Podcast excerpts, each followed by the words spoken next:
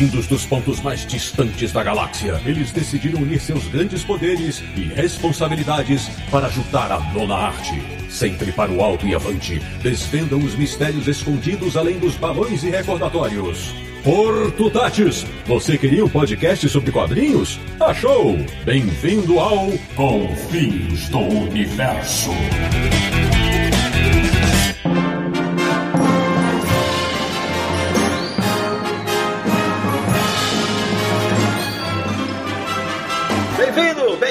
Está começando mais uma edição de. Confins Universo, o podcast que mais traz boas lembranças de infância para os seus ouvintes, que é o podcast do Universo HQ, o site que tem um coelho de pelúcia azul em sua galeria de troféus. www.universohq.com. E o programa de hoje é para falar de quadrinhos que fizeram a nossa cabeça quando éramos crianças. Eu sou o Sidney Guzman, falo de São Paulo e quando estou do lado desse time, eu me sinto na turma do arrepio. De Petrópolis, no Rio de Janeiro, o capeta em forma de guri, o menino que sempre quis saber por que, afinal de contas, menina não entra no clube do Bolinha. Samir Naliato. Não destruam a minha infância. Da República de Pirâmide, São Paulo. O homem que não fala a língua do P, mas na revista Pepe Papo gostava do Pinduca. Marcelo Naranjo. Com saudades da primeira infância, da segunda infância, da terceira infância, da quarta infância, da quinta. Quantas infâncias são? Bom, você tá nela até hoje, mas deixa pra lá. Nosso primeiro convidado especial vem de Maceió, em Alagoas. Ele que sempre desconfiou que o Brasinha e o Gasparzinho eram irmãos gêmeos. Marcos Ramoni. Fala, galera. E fechando a seleção da quinta série desse episódio, falando de São Paulo, um cara que desde 1990, veja só, faz parte da turma da Mônica. Meu amigo Flávio Teixeira de Jesus, bem-vindo. Bom a Porto Tatis. Muito bom estar com essa galera de novo. Pois bem, meus amigos do Confis Universo, o episódio de hoje é para voltar no tempo e relembrar vários quadrinhos infantis. Então prepare a pipoca e o algodão doce, porque vem muita informação pela frente.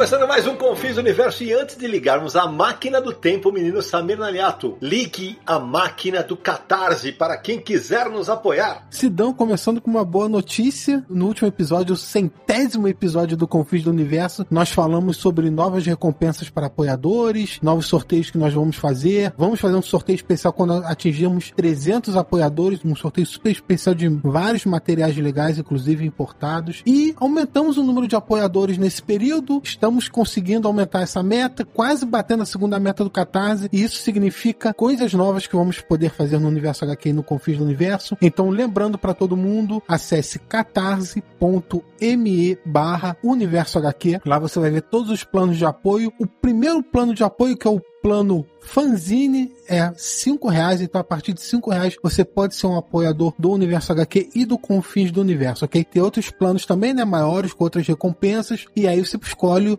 o que você pode apoiar, o que você deseja apoiar o nosso projeto. Então acesse lá catarse.me barra Universo HQ, veja todos os detalhes, indique para os amigos também e apoie. É isso aí, menino Samir Aliato. E olha só, algumas recompensas que nós temos são, uma, colocar um nome lá no site Universo HQ, então lá, quando você acessar a página de apoiadores, vai ter o nome de todos os nossos apoiadores listados e outra recompensa é ter o nome citado aqui no Confins do Universo, né, em um episódio. Então nós temos mais oito nomes de apoiadores novos, nós vamos citar aqui como agradecimento a essa força que nos dão. Manda, Samir! Muito obrigado para Carlos Alberto Ronche Filho, Cassiano Pinheiro, Matheus Kuhn Oliveira, Yuri Mazetti, João Júnior, Bruno César da Silva, Diogo Conceição e Walter F. Viana. É isso aí, né? Acho que dos nomes aí eu reconheci o Cassiano Pinheiro, que é do Mundo Gonzo. Já teve inclusive aqui conosco no episódio sobre a Image, né, Samir? Exatamente, ele participou. Quem não ouviu, acesse lá, vamos também deixar o link no post desse episódio. É isso aí. Ô Samir, e só para complementar, né, dizer que no último episódio a gente falou, agora nós vamos ter dois tipos de sorteio mensalmente, né? E isso motivou a galera a apoiar o Confins do Universo. Se você já apoiou, quiser voltar a apoiar, sempre é bem-vindo. Então, muitíssimo obrigado a todo mundo que tá dando essa força pra gente. Isso. Então fiquem de olho sempre no Universo Universo HQ nas nossas redes sociais, porque vamos anunciar as datas dos sorteios, quais quadrinhos serão sorteados e tudo acontece numa live do Facebook. Ah, meu querido Samir Aliato, mas faltou falar uma coisa, cara. Nesse centésimo primeiro Confins do Universo, nós estamos estreando a nova arte de capa do nosso podcast, né? Feita pelo incrível Sandro Rojo. Obrigado, um beijo para ele. Ficou espetacular, botou nós quatro meio heróicos assim. Então, depois de 50 edições com o visual do Daniel Brandão, tivemos 50 edições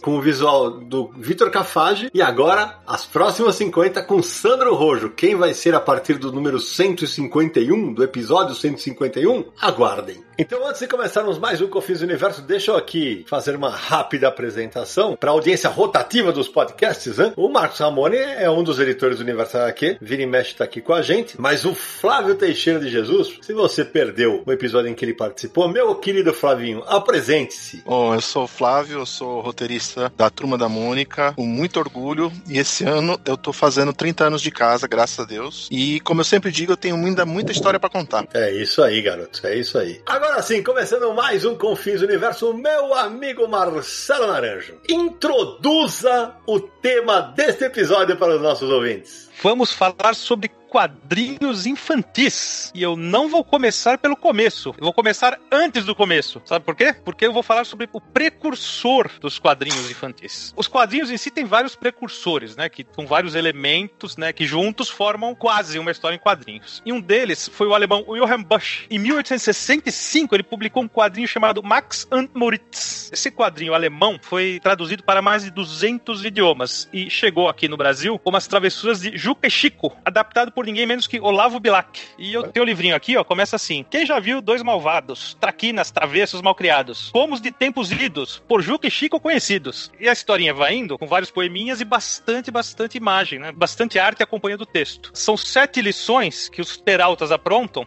e o final é trágico. Eles trocam o cachimbo do, do professor deles, eles colocam pólvora, eles matam umas galinhas, eles serram uma ponte e um cara cai pela ponte. São encapetados, né? E no final, um cara que eles iam aprontar lá, pega, simplesmente pega os dois e joga no moinho e eles viram comida de pato. É bem leve o final. Mas por que essa história é muito importante? Porque ela influenciou outro alemão chamado Rudolf Dirks, que em 1867 lançou nos Estados Unidos. Ele veio criança para os Estados Unidos com 7 anos de idade. E em 1867 ele lançou lá no suplemento dominical The New York Journal Os Sobrinhos do Capitão, que essa é uma história muito conhecida. E essa sim é a nossa história infantil pioneira. Os protagonistas eram Hans e Fritz, dois capetinhas que deixavam doidos o capitão, que era o pai adotivo, e o coronel. E eram sempre protegidos pela mãe, a dona Chucrutz. E assim, né? Eles eram contra a autoridade representada pelo capitão e pelo coronel. Eles eram praticamente anarquistas. Influenciou muita gente esse quadrinho. E saiu do Brasil por várias editoras, em tirinhas, revistas mensais, teve inúmeras publicações. Muita gente conhece. Uma das últimas publicações deles por aqui foi um álbum da ópera gráfica, tendo eles como protagonistas. Nesse ínterim, né? Começo do século, teve uma leva grande. Foi quando os quadrinhos começaram a fazer sucesso nos Estados Unidos. Teve um monte de personagens. Eu vou, citar um ou outro. Ampassan, né? Teve um chamado Buster Brown, de 1902, criado por Richard Outcat. Esse é importante pra gente aqui no Brasil. Daqui a pouquinho eu falo disso. Outcat também foi criador do Menino Amarelo. O Buster Brown era um garotinho esperto, loirinho, que tinha um tigre chamado Tig e fez bastante sucesso, mas teve uma duração limitada, não, foi, não teve uma vida tão longa. Outro que eu acho legal citar é um, um chamado Upside Downs, de 1903, criado por Gustav Verbeck. Chegou a ser publicado no Brasil como Vira Vira. É um quadrinho muito doido. Você consegue ler a historinha tanto de um lado quanto virando de ponta cabeça. Os personagens parecem uma, umas batatinhas. É um negócio bem, bem maluco. E se você nunca ouviu falar nessa, nessa série, a gente já citou ele em um episódio recente de Confins do Universo. Tem uma coluna do Marcelo Naranjo em que tem essas imagens. Então a gente vai linkar no, no episódio aqui para vocês poderem conferir. Eu vou citar mais três títulos criados nos Estados Unidos e é importante frisar que daqui a pouquinho a gente vai ver por que o que surgiu nos Estados Unidos acaba sendo muito importante no surgimento, no início das publicações de histórias infantis no Brasil. Little Nemo in Zululand, de Winsor McKay, de 1905, né, uma história famosa que subiu o patamar das histórias em quadrinhos, né, com uma arte maravilhosa, um quadrinho surrealista, com um menininho que ele sonhava com várias coisas e sempre acordava caindo no chão, tomando susto do sonho que ele estava tendo. Crazy Cat, George Harriman, de 1911, também um quadrinho famosíssimo que o, o gato brigava com o rato, o rato tacava tijolo no gato, também é um negócio Sim. bem doido. E o Gato Félix, de 1921, de Pat Sullivan, sendo que o Gato Félix surgiu primeiro na animação, em 1919. Isso aí. E todos esses personagens vão estar na gênese do quadrinho infantil no Brasil. Por Porque o primeiro título aqui foi o Tico Tico, de 1905, que durou até 1962. Teve almanacs anuais, ele tinha quadrinhos, passatempos, contos, influenciou muita gente conhecida do meio cultural, uh, gente de todas as áreas da educação, da política, muita gente cresceu lendo esse material do Tico Tico. O logotipo da revista foi criado pelo ítalo brasileiro Angelo Agostini. Esse sim, o nosso precursor das HQs, que lançou em 30 de janeiro de 1969 As Aventuras de Inhoquim, ou Impressões de uma Viagem à Corte, né? Data do Dia do Quadrinho Nacional.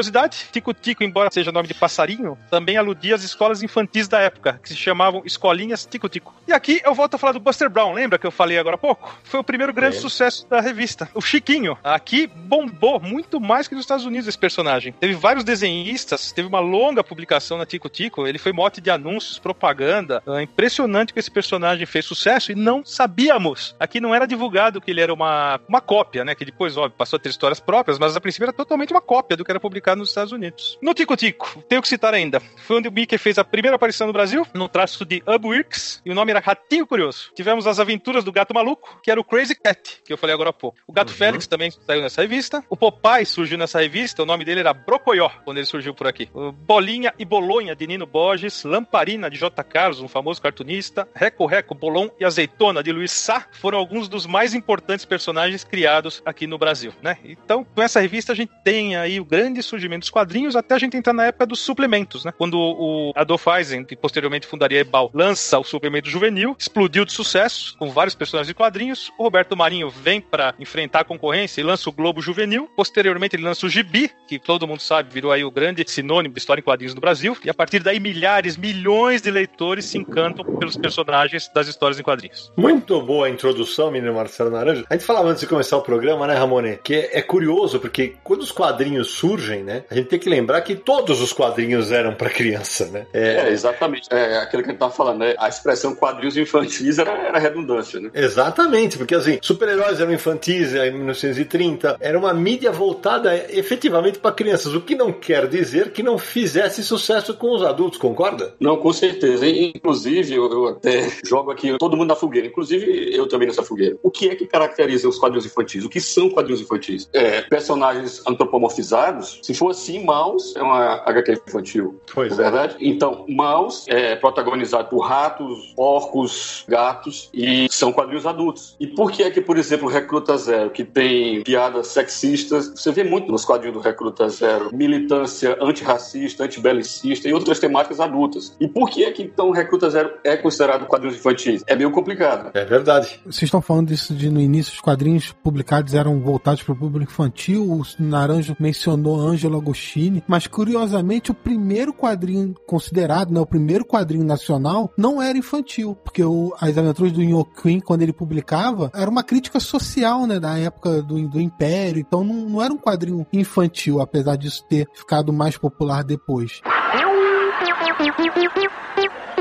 A gente vai fazer o seguinte hoje, assim como a gente fez no episódio número 100, não vai ter uma ordem cronológica, vai ser um bate-papo como se estivéssemos na mesa do buffet infantil, que não existia na época, né?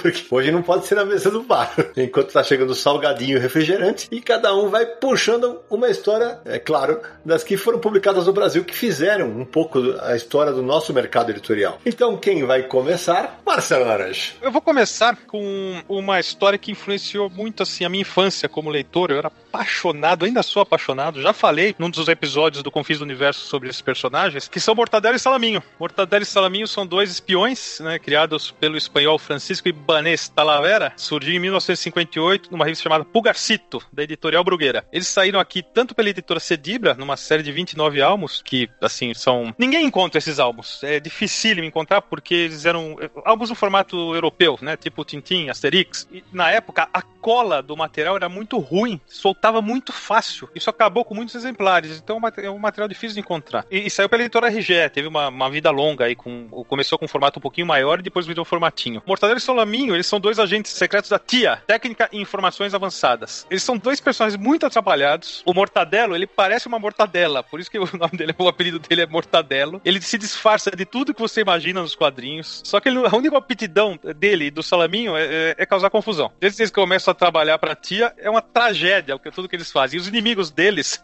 é a agência Sogra, Secreta Organização de Gatunos, Raptores e Assassinos. É, os nomes eram espetaculares. E o que impressiona nesse quadrinho é a sequência de gags que o Ibanez é capaz de fazer por páginas e páginas e páginas seguidas sem parar. É quase um pastelão o quadrinho. Então é um quadrinho encantador, divertido, tirando o sal de agente secreto e que virou animação mais de uma vez aí no cinema. Não, e virou até live action, né? E eu te confesso que eu, não, eu nem pensei no, no Mortadela e Salaminho, viu, Pra falar de em quadrinho infantil, porque até pelo formato, que é o formato álbum e tal, muita gente talvez relacione que não é um quadrinho infantil, mas ele evidentemente surge como um quadrinho infantil, apesar de hoje na Espanha o público não ser mais o infantil. É que eu comprava, eu lia como criança no formatinho. Uhum. Eu lembro muito Exato. bem desse material. Então você vê que não tem mesmo um, esse limite, né, entre o que é infantil, o que é jovem, né, e adulto. É, para você Sim. ter uma ideia, tem uma pesquisa que foi feita em 2008, eu até citei isso numa matéria minha, que a média de leitores dos Estados Unidos, na época, em 2008, era de 33 anos, só para você ter uma ideia. A média de leitores de quadrinhos. Então, é, o público infantil realmente bastante reduzido. Só complementando o Naranjo, na Espanha tem pelo menos 185 álbuns publicados. É um negócio assombroso, não, sai, não chegou nada aqui, né? Uhum. Se você for olhar no Brasil, saiu o quê? 29 álbuns pela Cedibra. Se você É, a quantidade, né, é muito grande. Eu vou falar uma coisa muito legal, assim, da, da infância que a gente tava falando, do que é adulto, o que não é adulto, não querendo dar uma de Peppa Pig. É, mas assim, é, é, por exemplo, eu comecei a ler quadrinhos no suplemento de quadrinhos que tinha na Folha de São Paulo, nos anos 70. E eu adorava, porque ali tinha uma gama totalmente diferente de quadrinhos, né? Além dos quadrinhos nacionais, tinha isso. Tinha Asterix, tinha Mortadelo e Salaminho, tinha Tintin. Foi aí que eu tive meus primeiros contatos com os quadrinhos europeus antes do formato europeu. Antes do formato normal que todo mundo tá acostumado a ler. Eu lia nesse suplemento dos quadrinhos. Muita coisa eu não entendia, porque eu ainda era, tipo, 7, 8 anos e tal. Mas eu comecei a gostar daquilo. E eu ia na banca, comprava Fantasma, comprava Homem-Aranha. Quer dizer, não é bem tipo de uma criança pra ler esse tipo de coisa. E agora, quando vocês estavam falando no começo, uma coisa que eu lembrei foi do Agar. O Agar era uma coisa que eu, no começo, eu lia e não achava graça. Hoje eu adoro, eu coleciono tudo que sai do Agar. Mas o H não era pra criança. Exatamente, é isso que eu ia falar.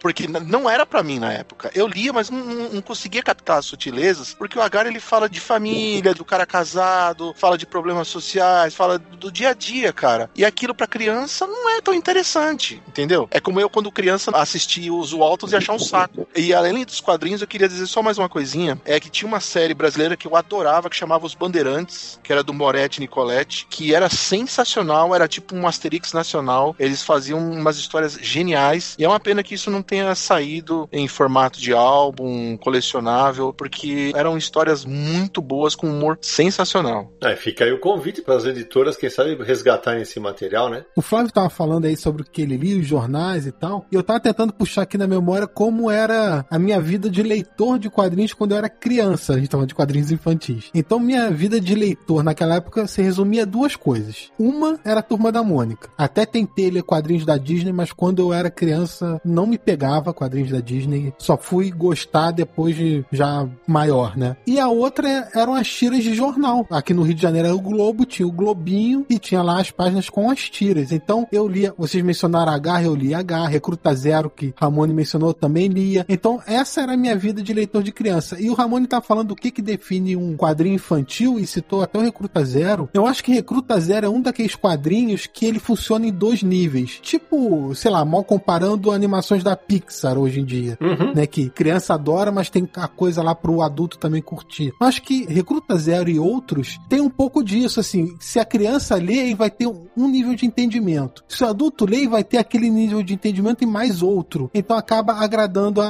a mais de uma parcela. Então eu lia Recruta Zero, eu lia Agarra, eu lia as revistas da Turma da Mônica. Essa era a minha vida de leitor até, sei lá, 13, 14 anos, que é aí que eu fui para outros gêneros de quadrinhos. Mas era bem resumida, era isso que eu lia. Turma da Mônica, a gente já fez até um episódio sobre o Maurício, né? A gente contou várias histórias desse tipo. Sim. Eu contei lá também sobre isso. Então era bem isso que eu lia naquela época. É, a gente até não vai falar tanto de Turma da Mônica, porque a gente tem um episódio inteiro dedicado ao Maurício, né? E evidentemente a infância de todo mundo que ouve a gente certamente foi povoada por Turma da Mônica. Claro que a gente vai citar daqui a pouco uma ou outra história que marca a gente e tal, mas eu vou aproveitar, sabe, o teu gancho, eu vou, usar o quadrinho que eu falei na abertura do programa para me apresentar. Eu não era mais criança quando esse quadrinho foi lançado no Brasil. Eu já estava praticamente trabalhando no mercado de quadrinhos. Quando foi lançada uma revista chamada Turma do Arrepio, do César Sandoval, pela editora Globo, durou de 89 a 93. Aí você falou assim: ah, mas eles tinham a mesma pegada da turma do Penadinho, do Maurício e tal, mas ainda assim era um material muito bem feitinho. Os personagens eram a Medeia, que era uma bruxa, tinha o Tutti, que era a múmia, o Stein, que era o Frankenstein, o Lubi, que era o lobisomem,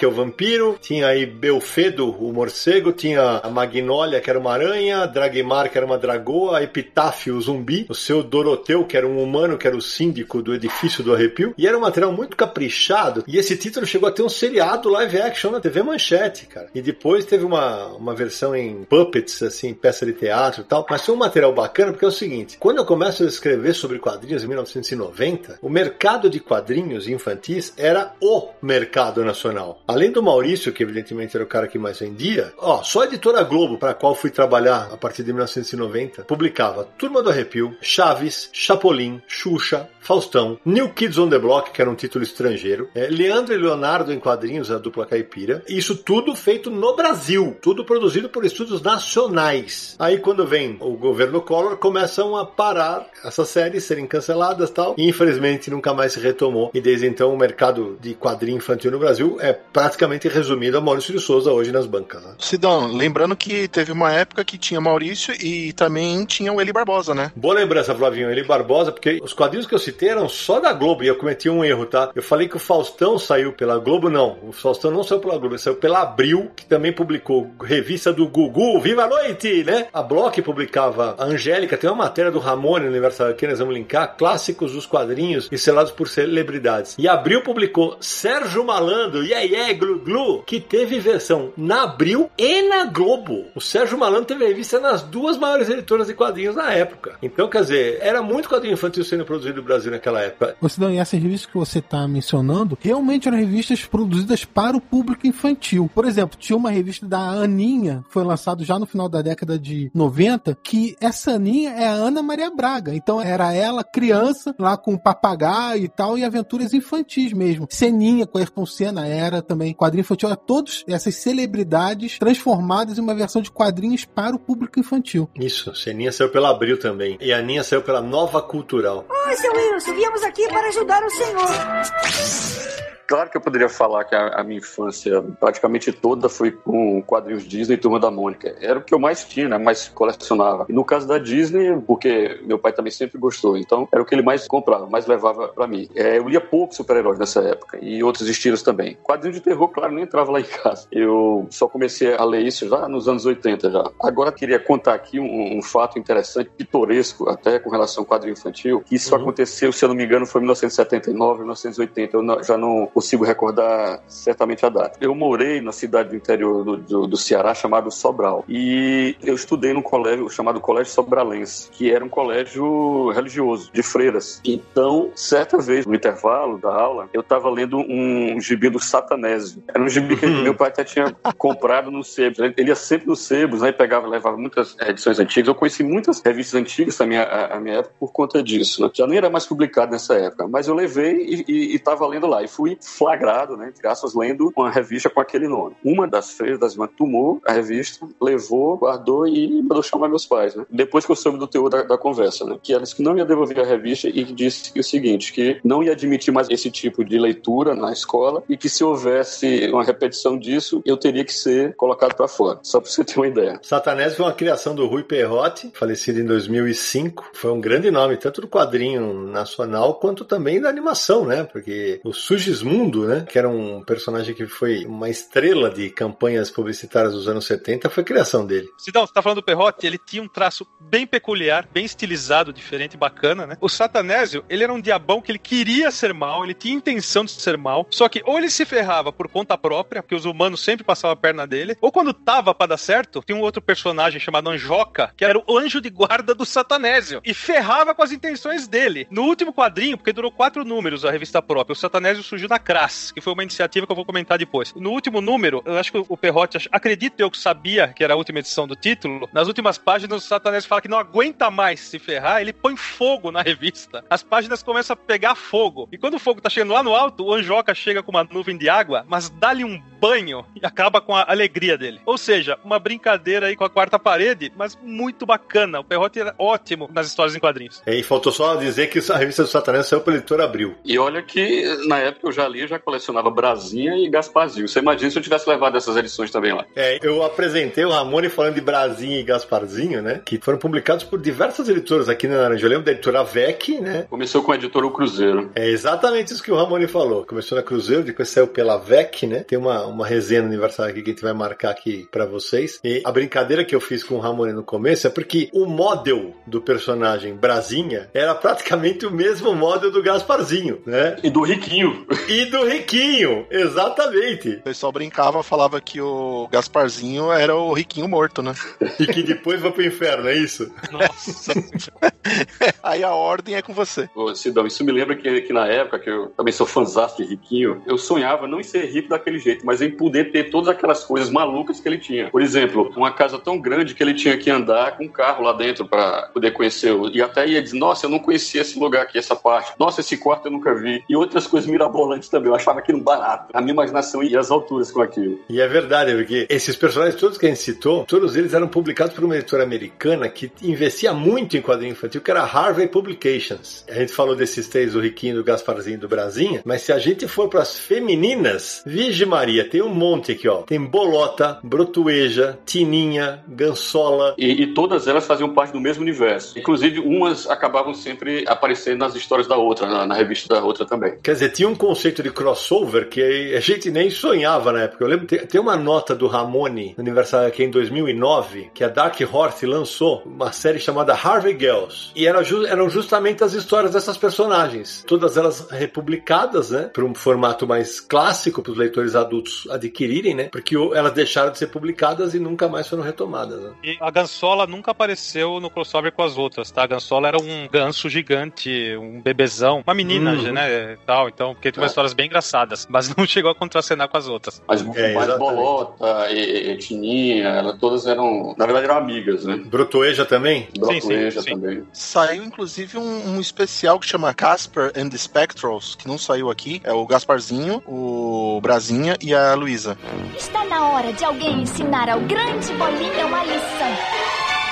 Bom, Sidão, no começo você brincou e falou da revista Pepe Papo. Eu até vou comentar sobre esse título. Mas uma curiosidade, né? Quando eu era, tinha 8, 9, 10 anos, que eu já era apaixonado por quadrinhos, embora ainda não colecionasse, minha mãe me levava numa banca, num sebo, no bairro de Piranga, que tinha pilhas de revistas, era barato. Eu acredito que com uma nota de 20 reais de hoje você voltaria com uma sacola daquilo lá, e depois você podia trocar duas por uma, porque era, sei lá, era centavos as revistinhas. Eh, Tinha uns montes, né? E uma que tinha era Pepe Papo, que foi uma revista que teve 10 edições publicadas pela editora Saber entre 1970 e 72, por aí. E o que, que é o nome Pepe Papo? É o nome dos personagens. P de Pestana, P de Pinduca, Pá de Pafúncio e Pô de Popeye. Pepe Papo, todas criações norte-americanas. O Pestana começou como um militar e depois virou uma family strip, que é um gênero, né, que os norte-americanos são profícuos em publicar. Também foi chamado de Humberto esse Pestana aqui. O Pinduca, o Henry, no original, do Carl Anderson, era uma tira que tinha gags mudas. O personagem principal, também chamado de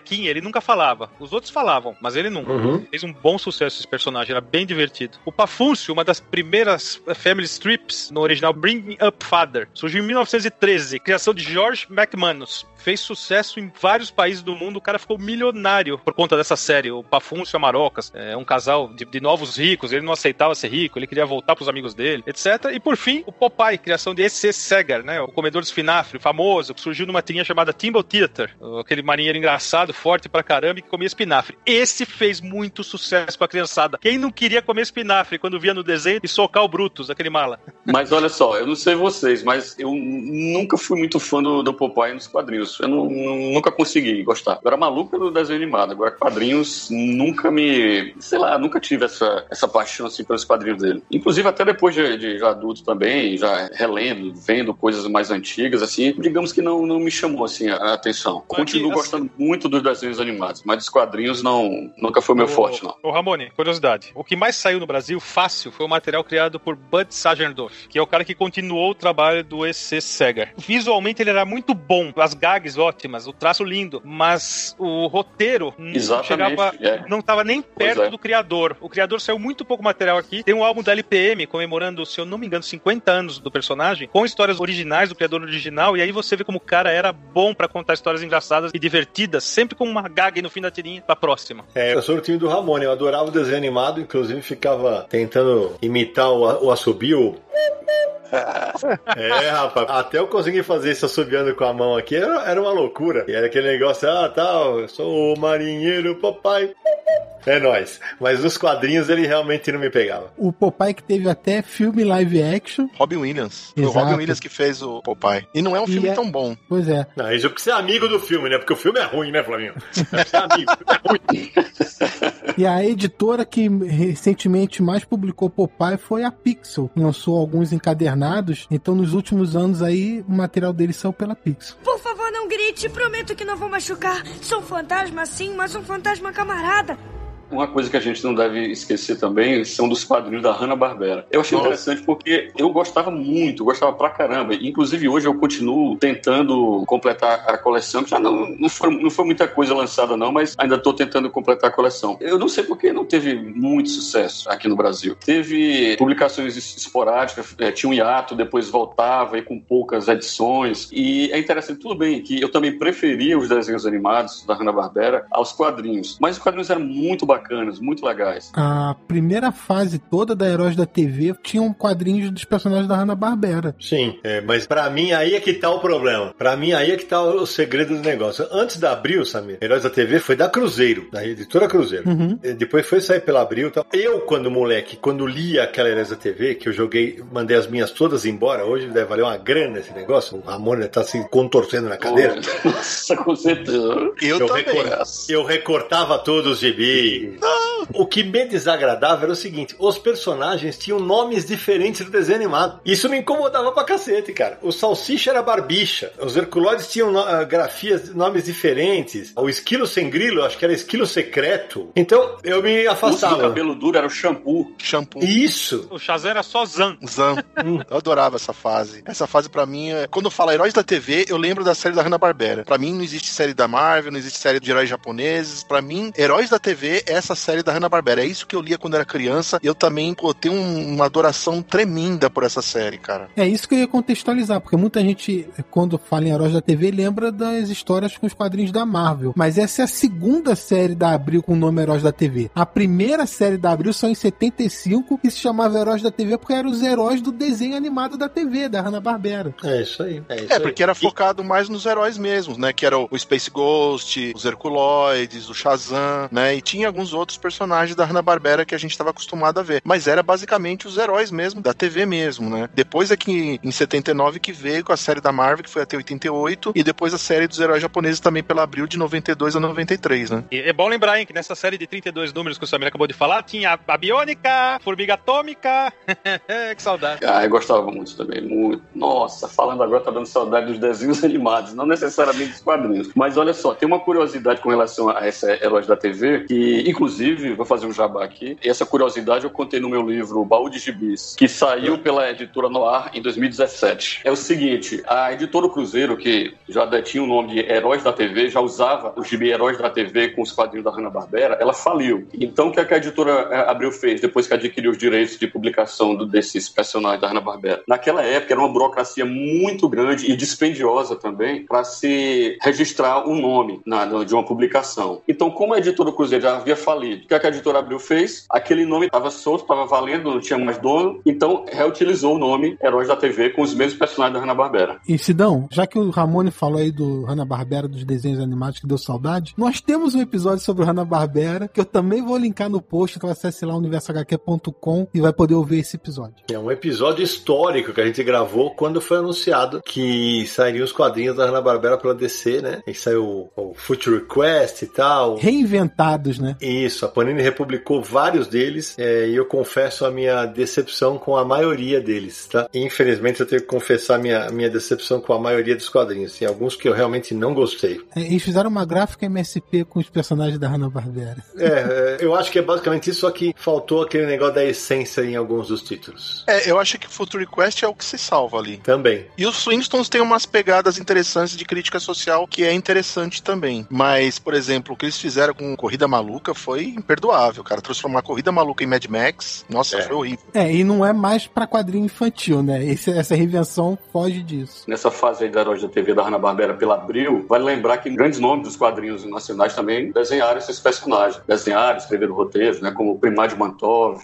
o Valmir Amaral, o Rodolfo Zala, o Ivan Seidenberg também, que fez, um grande nome, né? Um roteirista que fez a dupla com o Renato Canini na, nas HQ do Zé Carioca, da Disney. E, inclusive, quando Heróis da TV saiu, personagens saíram da Abril e foram pra Globo, aí quem assumiu os desenhos foi o estúdio do Eli Barbosa. Aí também já outros grandes nomes também dos quadrinhos, lá como o Eduardo Vettino também, já desenharam também esses personagens. No caso, a Globo, que eu falo, é RGE, né? Na época ainda era Rio Gráfica Editora, RGE. Isso que era do Grupo Globo e depois acaba sendo extinta e vem a editora Globo, que é que publica inclusive o Maurício de Souza a partir de 1987. Meu pai não pôde vir, então me mandou.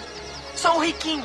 A gente falou agora há pouco do Riquinho, né? E faltou dizer que o Riquinho tem uma trajetória de publicação no Brasil que é, é longa. Ele, ele teve vários títulos, nunca muito de super sucesso, mas o principal foi da RGE, que durou de 68 até 83, 190 revistas. Aí depois começa a rarear, ele passa na editora Globo. Eu cheguei a trabalhar em algumas edições do Riquinho quando eu fui trabalhar na Globo em 1990. Aí em 2007, essa notícia foi dada no Universo HQ. Uma editora chamada LB3 lançou uma edição, uma edição apenas, e em 2012 a Pixel Media trouxe de volta o Riquinho. Durou 11 edições e acho que teve um encadernado, alguma coisa assim. E vale lembrar que ele estreou no Brasil pela editora O Cruzeiro, na década de 60. Boa, boa, boa, bem lembrado, bem lembrado. O Brasinha, que era a versão dele Diabinho, como a gente falou, também saiu pela Cruzeiro, pela VEC e também teve uma tentativa de revival pela Pixel de 2012 a 2013. E por último, o Gasparzinho, que é a versão dele fantasma do Riquinho, mentira, né? Saiu pela Cruzeiro, saiu pela VEC, saiu, também teve tentativa de revival pela Pixel com 11 edições de 2012 a 2013 e também chegou a sair em formato álbum pela Devir. Então, são, esses personagens da Harvey Comics têm uma trajetória até vitoriosa no, no mercado nacional. Ô, Sidão, será que a gente poderia dizer que o Riquinho é um Bruce Wayne sem consequência? é um cara que é rico pra caramba e, sabe, não tá, tá só curtindo a vida, cara. Ele não tem É que verdade. pagar nada, cara. É verdade. É é que perguntar isso aqui é covardia, mas eu ah, já sei quem eu vou sacanear. Samir Daliato, como era o nome do cachorro do Riquinho? Não lembro. Dólar. Ah, o dólar. É dólar. Verdade. Era uma espécie de dálmata e as manchas eram cifrões. É isso mesmo. Só pra dar um complemento que eu falei lá da, da história do Casper and the Spectrals, ele saiu em 2009 pela Harvey Entertainment. E falando sobre ainda a Harvey, a gente tem o filme do Gasparzinho, né? Que foi um filme de 1995. E é interessante até que eu tava vendo aqui o elenco, o Bill Pullman, ele faz o pai da menina lá, ele tem o nome de James Harvey. Então ele tem uma brincadeira até com o estúdio, né? E foi um filme que foi até bem aceito na época, os efeitos e tudo mais. Ele teve uma sequência em 98 que não é tão famosa, que é Casper Meets Wendy, e foi com a Hilary Duff, que era famosinha na época toda, né? É, e o, o Gasparzinho chegou a ter várias séries de, de animação. Curiosamente, dos três personagens que a gente citou, só o Brasinha não teve animação. Porque o Riquinho também teve vários desenhos animados. E o Riquinho também teve versão live action em 1994, interpretado pelo Macaulay Culkin, né? No filme do, do Donald Petrie. E mais recentemente, olha, essa daqui só, é, foi naquela pesquisa básica no site chamado Universo HQ. Em 2014, foi feito um seriado na Netflix em que Riquinho é interpretado por Jake Brennan. E eu falei, nunca ouvi falar desse seriado e o menino Samir Naliato foi buscar, né, Samir? Fui buscar porque eu nem lembrava dessa história e tá lá disponível na Netflix. Quem quiser assistir, acessa a Netflix. Olha aí. Mas, ô Sidão, eu acho que o Brasinha não saiu até hoje porque é um diabo, né, cara? É diferente do Exato. Hellboy, né? Eu acho que, é, acho que é por causa disso, né, cara? E curioso, né, Flávio? Porque veja, um fantasma tudo bem, né? Ter um desenho animado, mas um diabo não podia.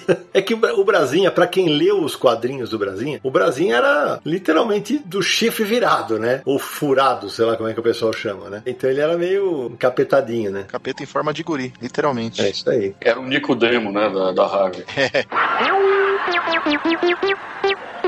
A gente já tá esse tempo todo falando sobre quadrinhos infantis e, com exceção de uma breve menção, as pessoas podem estar estranhando que a gente não falou ainda de Disney, né? Dos quadrinhos da Disney, Pato Donald, Mickey, Tio Patinhas e tudo isso, que tem uma importância fundamental pro mercado de quadrinhos brasileiro e na formação da editora Abril, lá em 1950, com a publicação de Pato Donald número 1. Mas só para lembrar pro pessoal, a gente tá mencionando aqui um pouco de Disney, mas a gente tem um episódio só sobre Disney, se chama Dinastia Disney no Brasil, foi o episódio do Confis número 58. Foi logo quando, um pouco depois que a Abril anunciou o cancelamento das revistas, ia parar de publicar totalmente os quadrinhos da Disney, a gente fez um episódio especial e a gente comentou sobre toda essa trajetória da Disney no Brasil. Inclusive o Ramone, que tá aqui com a gente, participou, o Paulo Mafia, editor de quadrinhos Disney, também participou. E hoje em dia, quem publica os quadrinhos Disney no Brasil é a Culturama, nas bancas e alguns encadernados também lançados, e a Panini, com edições já com acabamentos mais de luxo, publica também edições aí. E a gente estava falando há pouco sobre os quadrinhos da Hanna-Barbera e dos desenhos animados. Os desenhos animados fizeram muito mais sucesso do que os quadrinhos. A Disney é o contrário. Logicamente, aqueles primeiros desenhos animados de personagens como Mickey, Pateta, Pato Donald, logo no início, quando os quadrinhos ainda eram incipientes tal, foram um estouro, um estrondoso sucesso no mundo todo. Mas com o passar do tempo, os quadrinhos superaram. Os desenhos animados desses personagens clássicos rarearam e mesmo os que apareciam não faziam sucesso como os quadrinhos faziam e continuam fazendo. É, inclusive, tinham histórias que eram produzidas aqui pelo estúdio da Abril no Brasil. Tem histórias que são produzidas na Itália, em vários lugares do mundo, né? Não é aquele negócio de produção americana e é distribuída pro resto do mundo. É, na, na Itália, os quadrinhos Disney são um patrimônio nacional. Desde o início fizeram um sucesso estrondoso por lá, continuam fazendo, e um sucesso até maior do que os Estados, lá nos Estados Unidos. Nunca houve um sucesso assim tão forte como são os quadrinhos Disney lá na Itália até hoje. Na verdade, a Itália é a maior produtora de quadrinhos Disney, desde décadas. É isso mesmo. E a gente não pode deixar de citar, né, Ramone, que assim, de 1970 até pelo menos 1995, 96, é quase um quarto de século em que houve uma grande disputa nas bancas pelos quadrinhos infantis entre a Disney e o Maurício Souza. O Maurício, quando vai para abril, ele começa devagarinho lá tal, até superar a Disney quando ele sai da Globo, e aí vira uma concorrência realmente grande até o momento que o Maurício deslancha e a Disney passa a ter menos público no Brasil. Isso vale também lembrar que todo esse crescimento dos quadrinhos da, do Maurício de Souza com menos títulos em bancas do que os da Disney. Oi, seu Wilson, viemos aqui para ajudar o senhor. E já que estamos falando de quadrinho nacional, eu acho que a gente não pode deixar de falar de um que é um dos mais relevantes já publicados do Brasil. Eu só conheci ele na sua, vamos dizer assim, segunda temporada, né? Que é o A Turma do Pererê, do Ziraldo, né? Foi criado em 1958, mas em 59 o Ziraldo começou a publicar cartoons do Pererê nas revistas da, da editora Cruzeiro e só veio a ganhar título próprio em 1960. Teve 43 edições até 64, com personagens né, bem característicos, brincando com folclore etc. Né? O próprio Saci Pererê, o Tininim, que era um garoto indígena, o Galileu, que era uma onça, tinha o Geraldinho, que era um coelho, um jabuti chamado Moacir e vários outros, né? Com histórias que tinham muito, muito do nosso elemento aqui, né? E voltou a sair no, no meio da década de 70 pela editora Abril, durou só 10 edições e teve também quatro volumes especiais coletando as melhores histórias. Foi aí que eu conheci, nesses quatro volumes especiais da editora Abril, que eu tenho comigo até hoje. E colorido bonito, o traço do Ziraldo, aquele traço diferente então é um material que realmente tem tudo a ver com a nossa história das histórias em quadrinhos, né? E com a infância também. Já eu conheci a turma do Pererê ainda na década de 70 por causa de livros escolares. Eu me lembro até hoje que tinha um livro né, de português que tinha uma história completa de várias páginas da turma do Pererê. A turma do Pererê foi republicado mais recentemente pela editora Globo. Tem uns encadernados que a editora publicou e dá para encontrar aí em alguma livraria, alguma coisa você pode encontrar. Tem também outro quadrinho infantil do Ziraldo que é muito famoso, é o Menino maluquinho, né? Também, que é bem voltado pro público infantil. O garoto que usa panela na cabeça também já virou série de televisão live action e tudo, e, e mostra as travessuras desse, desse menino. Também a editora Globo Livros republicou recentemente várias histórias em vários encadernados. Ô Samir, mas antes da Globo, quem chegou a lançar um álbum da Turma do Pelé foi a Salamandra, uma editora aqui de São Paulo, e na época se prometeu lançar todos os álbuns, mas não rolou, né? Eram para ser 22 volumes, né? Essa era a ideia da Salamandra lançar. Mas mas apenas três volumes foram lançados. Isso foi em 2002. E as edições que a Globo lançou depois, em 2010, foram três edições, né, temáticas, né, que foram todas reunidas numa, numa caixa especial, né, para celebrar os 50 anos da Turma do Pererê. E já que eu tô falando de personagens da infância, outro que eu curtia muito, acredito que alguns aqui também, era o Dennis, o Pimentinha, né, criado por Hank Ketchum. A sacada ele teve em 1950, ele tinha um filho pequeno e a esposa dele entrou brava, falando com ele assim: seu filho é uma ameaça. E aí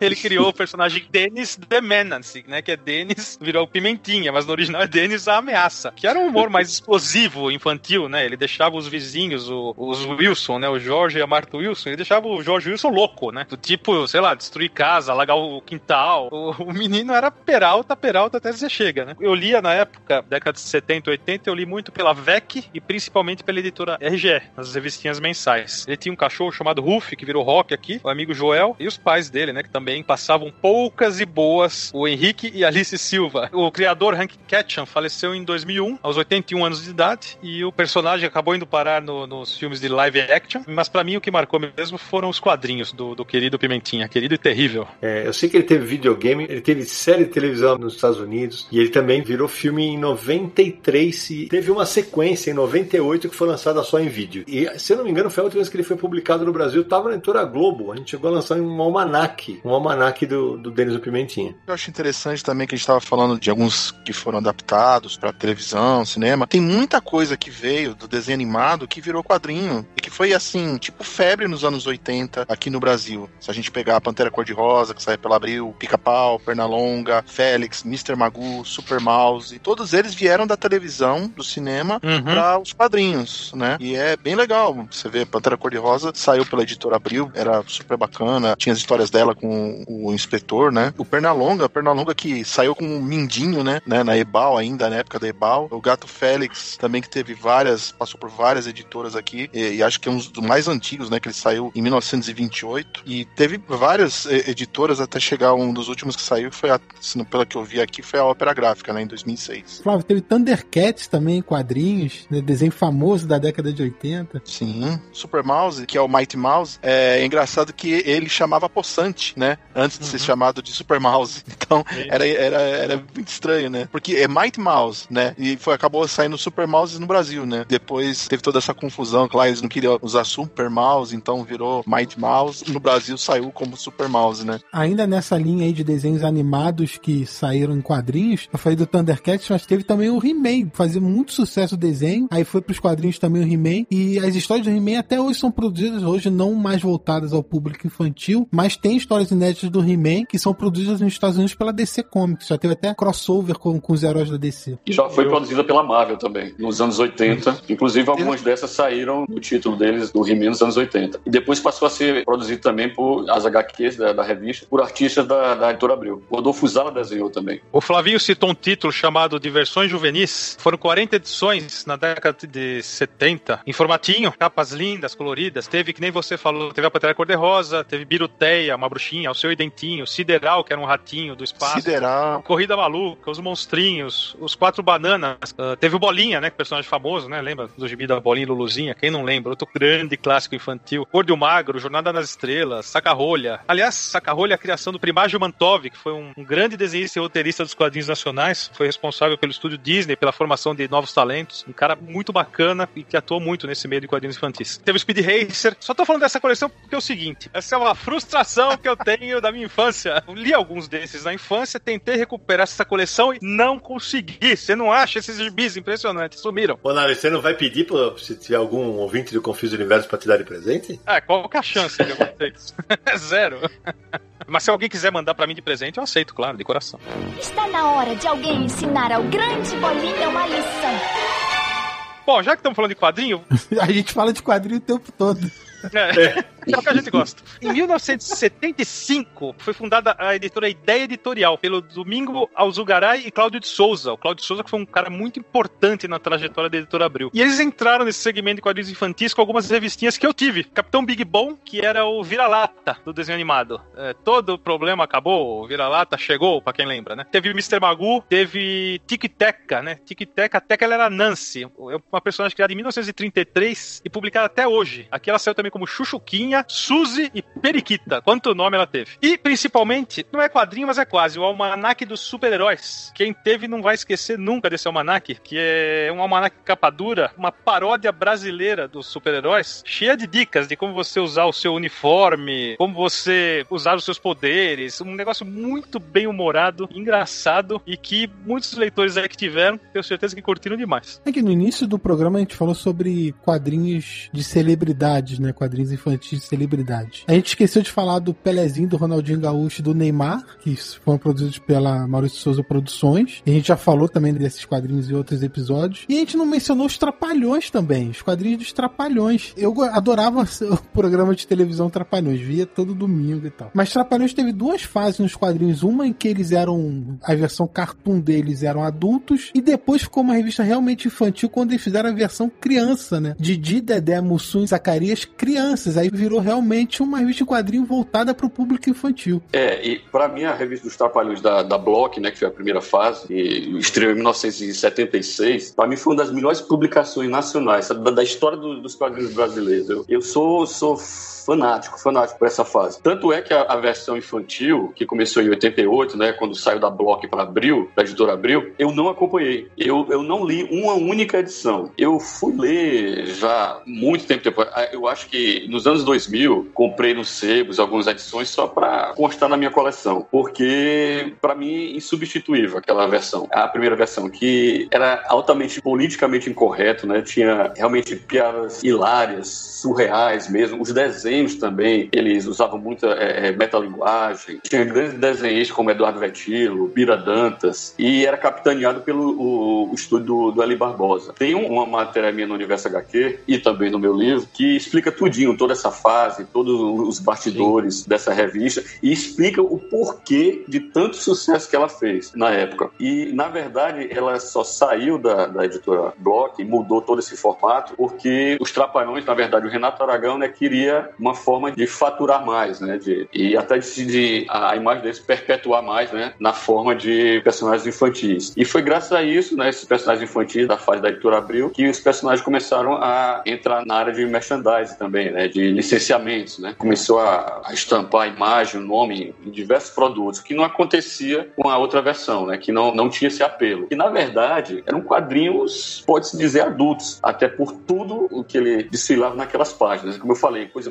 politicamente correto. Havia piadas machistas, piadas, eu não vou dizer homofóbicas porque seria é, até pesado, que não era bem essa, essa intenção. Mas havia aquela brincadeira, aquela piada que sempre tinha com o Dedé, como tinha no programa da TV. E vários outros fatores, né, que faziam com que essa revista fosse muito apreciada por adultos. Apesar de que na época eu era criança e lia muito também e, e gostava demais. E, e Ramone, nessa parte infantil, tinha paródia de Robocop, paródia de Indiana Jones. O Didi chegou a ter revista própria, né? Só o Didi sem os trapalhões também. E na versão da Block também havia várias paródias também, como Guerra nas Estrelas, Star Trek, né? Que era Jornada nas Estrelas antes, e, e várias outras. Agora, no caso da Abril, eles tinham edições próprias, né? Para isso, só para publicar essas paródias. Então, Samir, você falou também que tinha uma revista própria do Didi na Abril. Também tinha uma revista própria do Didi na época da Block. E Samir, você falou das adaptações, tem um clássico do quadrinho nacional, chamado Didi Volta para o Futuro, que é uma graphic novel maravilhosa. E só para deixar bem registrado aqui, na equipe dos Trapalhões tem um cara que hoje é colega de trabalho meu e do Flavinho, que é o Marcelo Cassaro. Inclusive escreveu essa, do De Volta para o Futuro. Exatamente, escreveu de Volta para o Futuro. Junto com é... o, o, desenho do Watson Portela, né? Nossa, não lembrava. Boa lembrança, Flavinho. E realmente fez a alegria de muito leitor, tanto criança quanto adulto naquela época. Vocês mencionaram o Watson Portela. O Portela ele foi responsável por um quadrinho que eu gostei muito, lançado em 1982, chamava Robô Gigante. A Grafipar colocou dois títulos infantos juvenis na banca desse ano. O Robô Gigante tinha uma história do Watson Portela, que se baseou naqueles animes famosos. Eram três partes do corpo do robô, cada uma comandada por pessoas diferentes que se juntavam lá para enfrentar os inimigos. Também teve o Ultra Boy do Franco de Rosa, que era uma brincadeira, seria o nosso Ultramento Peniquim, vai, vamos dizer assim. E a outra revista foi Super Pinóquio Pinóquio, do Cláudio Seto. Era uma baseado no, no Astro Boy do Tezuka, contava de um cientista que vivia sozinho e ele criou um robô para poder fazer companhia para ele. O robô acabou hostilizado pela cidadezinha onde eles moravam, etc. Era uma paródia, uma homenagem. E dois quadrinhos infantis juvenis, mas mais infantis, vai, bem bacanas, bem produzidos. Tiveram infelizmente edição única. Só queria voltar no assunto que o Ramone mencionou o Satanésio, né, que nós falamos aqui. Esse personagem surgiu numa revista chamada Crass, que foi um projeto da editora Abril para tentar publicar somente autores nacionais da década de 70. Acabou durando seis edições, duas em formato grande e quatro em formatinho. Teve muita gente boa publicando nesse título: Zélio, Chalberto, Cissa, Ivan Sandberg, Jaime Cortez, Nico Rosso, Primágio Mantov, Valdir Garra de Souza, Miguel Paiva. Mas o meu destaque é para o Renato Canini, e foi ali que ele lançou Cactus Kid, que foi uma paródia ao gênero faroeste. Ele até brincava, colocava algum, personagens parecidos com gente famosa do faroeste, tipo o John Wayne, né? E é engraçado, porque olha que picareta. Ele era um agente funerário, ele tirava os óculos escuros, ele punha uma peruca, punha uma pintinha no rosto, punha um uniforme vistoso e saía para caçar bandido pra ele ter cliente pra agência funerária. Era um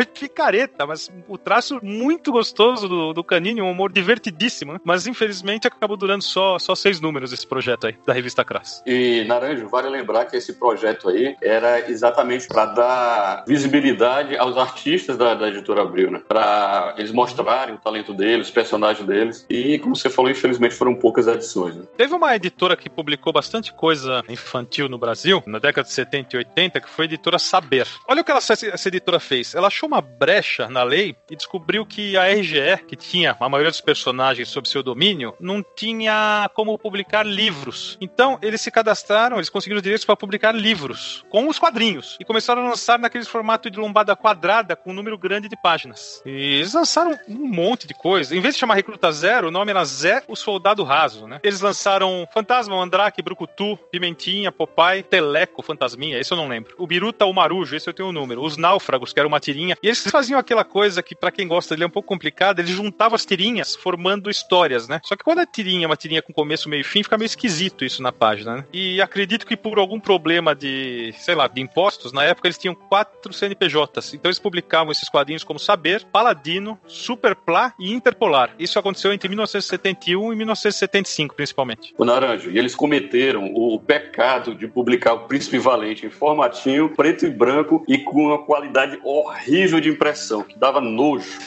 Olha, a maioria dos títulos deles era papel jornal tal, era uma coisa mais, mais simplesinha. Então, lembrei aqui agora um que é do Caçaro, que a gente estava falando há pouco tempo do De Volta para o Futuro. Ele lançou um que foi acho que só um volume só, que chamava Agente Confidencial, que era o James Hound 0077, que eram histórias, várias histórias com esse cachorro. Era bem divertido e só saiu um número. Foi pela Abril, Flávio? Foi, pela Abril né, da década de 90. Por favor, não grite, prometo que não vou machucar. Sou um fantasma sim, mas um fantasma camarada.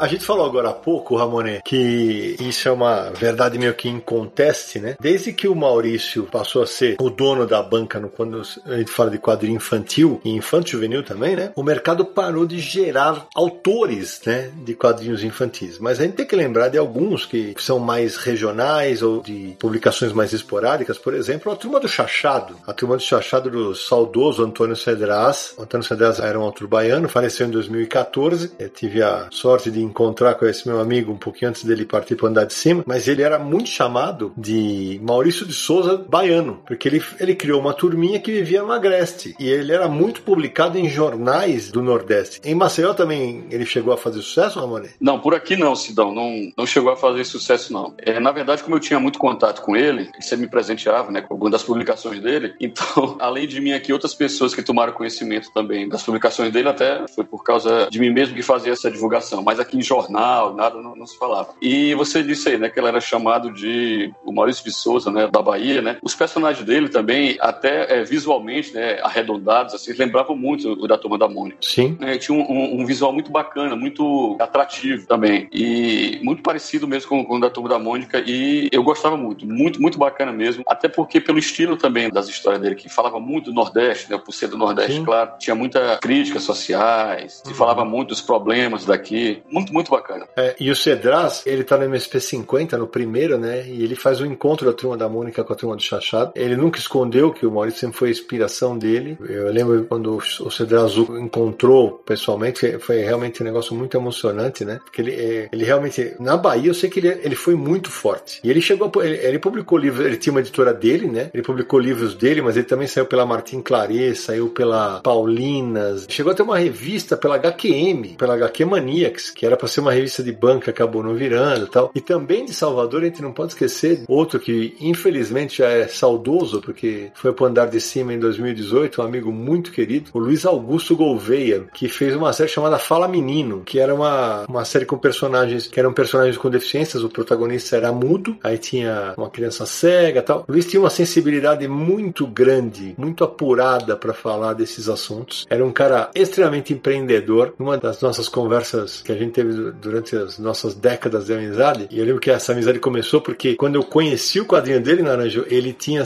conseguido um prefácio do Ketchum. Ah, que legal. O, o autor do Pimentinha. E ele gostava muito do trabalho do Luiz e tal. E ele conseguiu um negócio impressionante né, em Salvador, se eu não me engano, que as tirinhas dos personagens dele saíam impressas nas contas de luz. Imagina a tiragem disso. Caramba! Era uma iniciativa mais regional. E eu acho que vale a pena a citar isso. Tem um outro que é um colega meu e do Flávio hoje de trabalho, que faz um quadrinho bárbaro, bárbaro, que teve vários livros publicados, tanto de quadrinho quanto livro mesmo, livro ilustrado, que é o João Marcos, que faz o Mendelévio. Ele teve no primeiro MSP 50, hoje ele é roteirista da MSP também, ele é professor universitário. Um abraço pro João Marcos, que certamente está nos ouvindo, e faz um trabalho muito bacana. O Mendelévio já teve edição com prefácio meu. É isso que eu falo. Existe gente que quer continuar a trabalhar com quadrinho infantil. Claro que você não tem o apelo da banca, que é onde se forma mais leitores, né? Então, o surgimento de novos autores hoje no mercado nacional depende muito disso. Depende muito de você ir a um evento, a criança se encantar com aquilo, só que nunca vai ser na grande escala que, por exemplo, foi o Maurício, quando ele vai, entre aspas, combater a Disney, né? O Sidão, nessa mesma linha que você tá falando, tem o Cabeça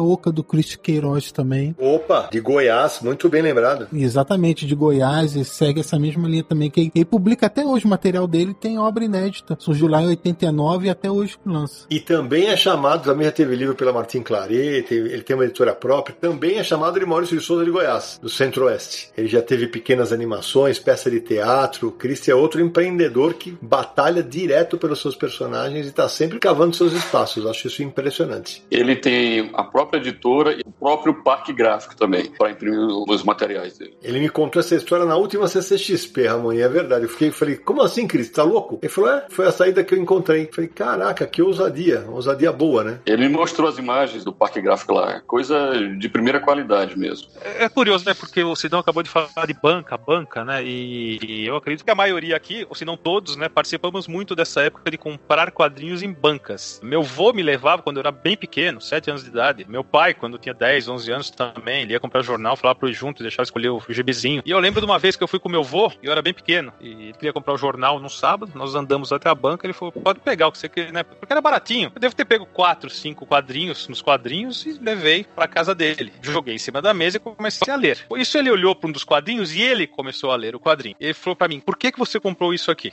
Eu falei, tava nos gibis. Ele falou, então vem comigo. Aí Muitos anos depois eu entendi o que aconteceu. Eu comprei um quadrinho de sacanagem da Grafipar.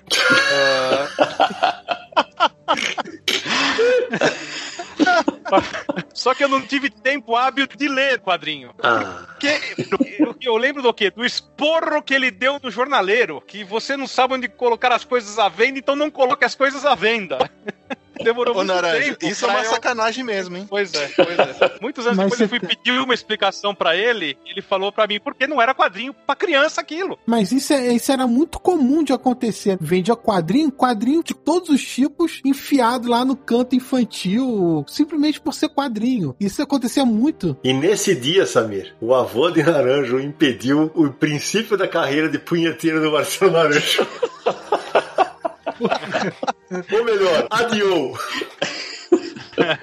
E, e é uma pena que na- nessa época, eu também tive essa época de banca e tudo. E antigamente existia muita banca, né? E hoje, infelizmente, o número de bancas cai ano a ano. E não tem mais esse negócio de o filho ir com o pai na banca que quer comprar um jornal, aí compra uma revista, naquele domingo de manhã, esse tipo de coisa, isso não, não existe mais. Não, e é Vai, legal essa, essa época que a gente tinha essa cumplicidade com o jornaleiro, porque você pedia pra ele guardar alguma coisa que você gostava, de quadrinhos, e se criava essa amizade, né? Esse, esse vínculo era muito legal. É, nesse ponto eu preciso dizer que tem até hoje, né? Porque eu converso com o cara da banca, ele guarda coisa pra mim, então aí, isso ainda mantive. Na minha região acabou as, as bancas aqui.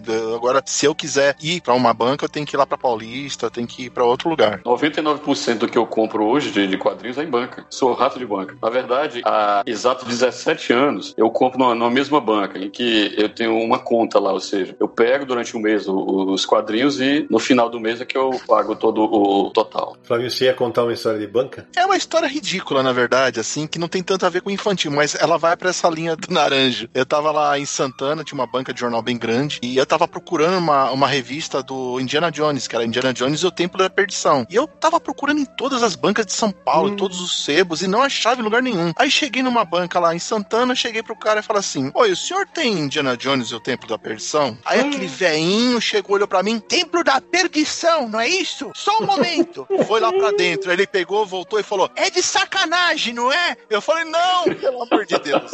Não é de sacanagem. O senhor não sabe do que o senhor tá falando. Ok, obrigado, desculpa qualquer coisa. E naquele dia eu consegui achar a revista num outro sebo, ali em Santana, em outro lugar. Mas se fosse o naranja, o naranja ia falar, é, é essa mesmo. Finalmente eu vou ler. Meu pai não pôde vir, então me mandou. Sou um riquinho.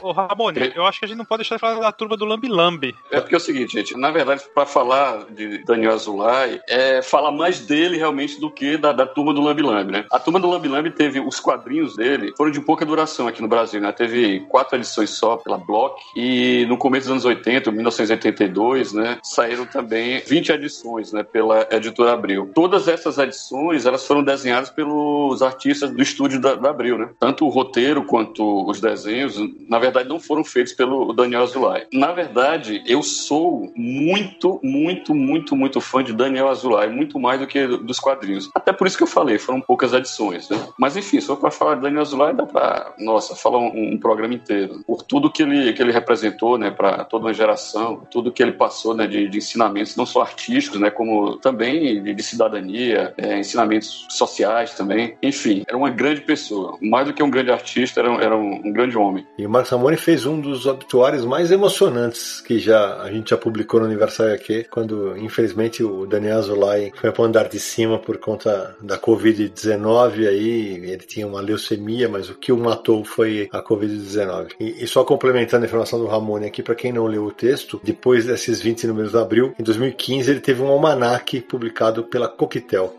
E a gente não pode deixar de falar de Sítio do Pica-Pau Amarelo, Muito bom. que também foram uns quadrinhos sensacionais que da década de 1970 até o começo da década de 80 também, baseado na criação de Monteiro Lobato e também seguindo o sucesso que fazia o, o programa da, da TV na época, né? a série de TV na época. Era da editora RGE, Valdir Amaral foi um dos desenhistas também e toda aquela turma, né, que, que fazia parte né, do, do estúdio da RGE. Dentre os desenhistas tinha dois nomes que depois se tornaram também artistas da, da Disney, né, pela editora Abril, que era o Gustavo Machado e o Fernando Bonini. E nessa Boa, equipe também tinha o grande Antonino Homobono, Antonino Homobono também, que era um grande, grande desenhista, que fazia parte da- dessa equipe. E eram quadrinhos, eram muito bacanas, eles eram bem fiéis realmente ao seriado da TV, inclusive no visual, né, dos personagens. E também eles iam bem alto na imaginação, né, na- também nas histórias. Acho que era por isso que agradava tanto as crianças, porque era- eram histórias muito divertidas, que viajavam na maionese realmente, né. Tinha algumas coisas bem surreais, bem malucas mesmo. E lógico, com, com todo aquele humor, né, leve também, que, que agradava as crianças. Na verdade, até hoje eu gosto daqueles quadrinhos. Sempre que, que possível, eu cato lá da minha coleção e releio um pouquinho. Já tentei até completar a coleção também, mas é meio complicado, é meio difícil. E teve uma série mais recente também, publicada pela Globo. Nos anos 2000 teve revista da Cuca, revista Sítio do Pica-Pau Amarelo. É a versão Da- da mais moderna desses. Exato. Essa segunda E- e- fase é 2006, 2008. Exatamente, Flavinho. E coincide justamente quando há a transição do Maurício da Globo para Panini e a Globo faz um contrato com o governo para fazer o, o, acho que era o gibi do Fome Zero, que acabou sendo feito com a turma do Sítio do Capão Amarelo. Moçada, deixa eu só fazer um complemento. É, agora há pouco o Ramone citou o espetacular desenhista Gustavo Machado, é uma carreira brilhante no Brasil, o cara manda muito, inclusive em outros gêneros e quadrinhos. E o Flávio também citou o De De Volta para o Futuro, né? Que a gente falou que é escrito pelo Marcelo Cassaro e desenhado pelo Watson Portela, mas também pelo Gustavo Machado. Então só deixar aqui o registro.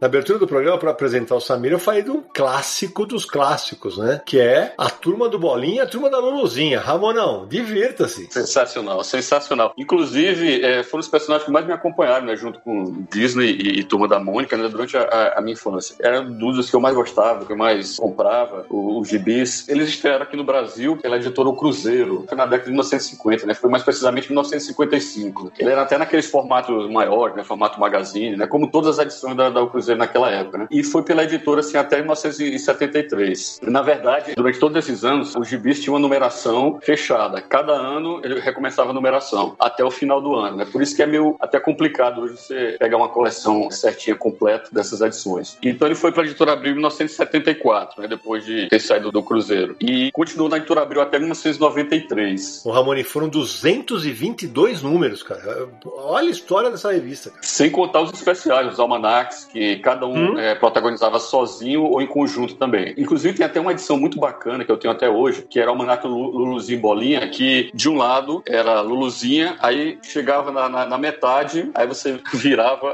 ao contrário, porque era, era outra capa, outras as histórias só do, do Bolinha. Então era muito bacana essa edição. Na verdade, lá nos Estados Unidos, Luluzinha deixou de ser publicado, né? Acabaram as histórias inéditas em 1984. Então, a partir daí, o que, é que a editora Abril fez? Ficou mesclando republicações, né? Das próprias HQs, né? Que, que elas já tinham publicado nesses números, e também criações nacionais. O estúdio, né? Da editora Abril também fez várias histórias nacionais. Que eu confesso que o traço não me agradava muito, porque eu sempre gostei daquele clássico bem antigo, clássico mesmo, né? Mas enfim, divertido do mesmo jeito. O Ramon, a Luluzinha chegou a ter oito álbuns também pela Devir, né? Em preto a... e branco. Isso. E mais recentemente, a partir do final da década passada, foi para Pixel e a Pixel lançou tanto revistas tal. E tem uma curiosidade, né? De 2009 a 2015, eles lançam a revista Luluzinha Teen em sua turma, embalado pelo sucesso de turma da Mônica Jovem. Foi um material produzido no Brasil e pouca gente sabe disso ou associou isso. Uma das desenhistas da série, agora o Flávio vai cair, hein? é Bill Kizevely, que hoje faz sucesso mundialmente desenhando os títulos da Vertigo. É uma grande desenhista, uma espetacular artista e um doce de pessoa. É, por mais que a gente puxe de memória, vai faltar coisa, né? Porque foi um mercado efervescente por décadas aí aqui nas bancas do Brasil. Mas lembramos agora, o Flavinho citou aqui A Vaca Voadora. Foi um livro infanto-juvenil que fez um sucesso gigante na década de 70. Teve continuações, inclusive, né? A Vaca Voadora, A Vaca na Selva, A Vaca Deslumbrada, A Vaca Proibida. Escrito por Edi Lima. Exatamente. E a Edi Lima eh, licenciou para a RGE, que publicou uma série de quadrinhos com o estúdio da RGE na época, que teve 10 edições mensais e mais um almanac com as aventuras da tia Kikinha, que é a irmã dela, né? A tia Kikinha é uma cientista lá que acabou fazendo a, a vaca uh, ter os poderes de voar e o Lalau é o sobrinho que vem visitar e acaba vivendo as aventuras junto com uma família meia doidinha. Oi, seu Wilson, viemos aqui para ajudar o senhor.